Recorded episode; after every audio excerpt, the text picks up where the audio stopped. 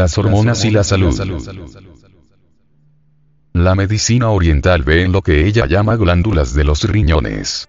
Shen como los principales reguladores de la potencia sexual, sobre todo en los varones. Estas glándulas, que cubren la parte superior de ambos riñones, en occidente se denominan glándulas suprarrenales.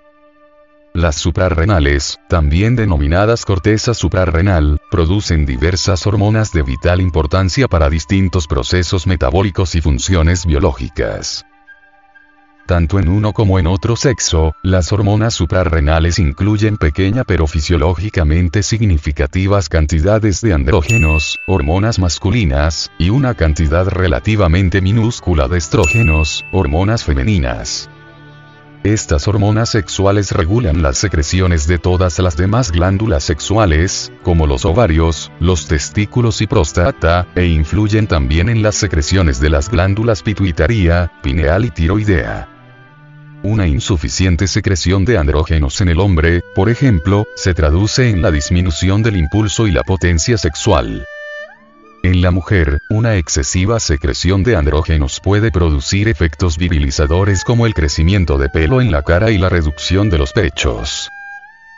Por ello, la ciencia oriental médica considera que uno de los principales objetivos de las relaciones sexuales, es el de favorecer la secreción de hormonas masculinas y femeninas y mantener su equilibrio óptimo. La ciencia occidental también ha comprobado, con cierto retraso, la existencia de una estrecha relación entre la estimulación sexual y la producción de hormonas, y entre la producción de hormonas y la salud. Una práctica tibetana de transmutación sexual para soltero llamada el Bajroli Muda que consiste en masajes en la zona de la próstata, en el caso del varón, y en el área de los ovarios, caso de la mujer, y los órganos creadores, sin la llegada al espasmo o orgasmo, muestran un aumento significativo en el nivel de testosterona, en el varón. Y progesterona. En la mujer. En la sangre, dato que establece una clara relación entre la excitación sexual y la secreción hormonal.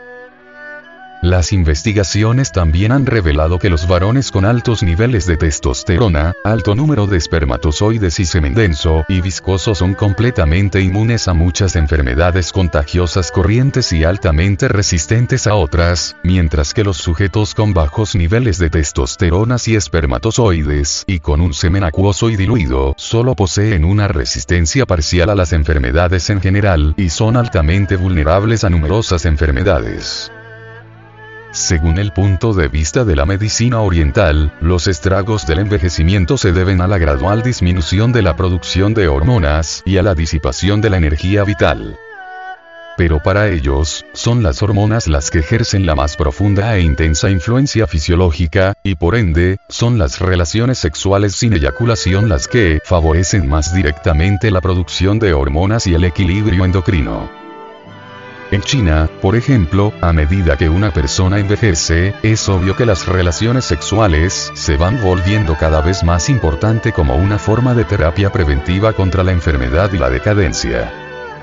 Cuando las secreciones de las glándulas de los riñones masculinas se mantienen elevadas mediante las relaciones sexuales sin eyaculación, entran en el torrente sanguíneo,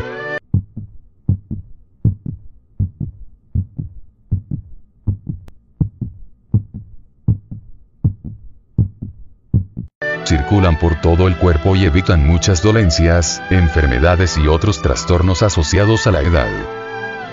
Un estudio realizado en Estados Unidos reveló que las relaciones sexuales frecuentes sin eyaculación alivian considerablemente los dolores reumáticos crónicos en las parejas de edad avanzada, pues estimulan la secreción de cortisona en la corteza suprarrenal.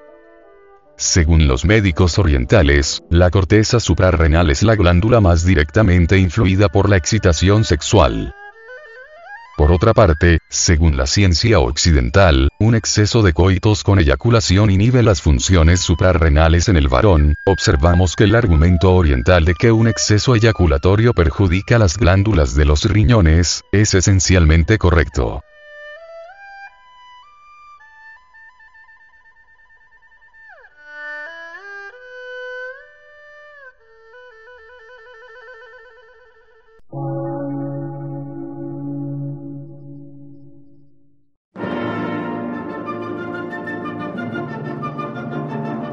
Emisora, gnóstica, transmundial. Por una nueva civilización y una nueva cultura, sobre la faz de la Tierra.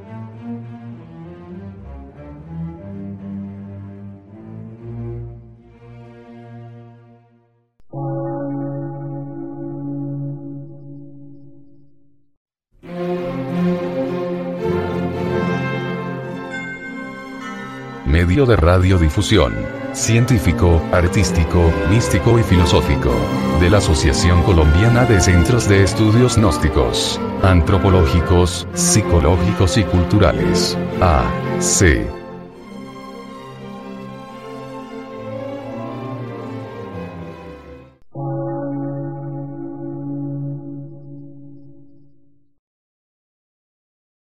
Lectura en movimiento. Difusión sin fronteras.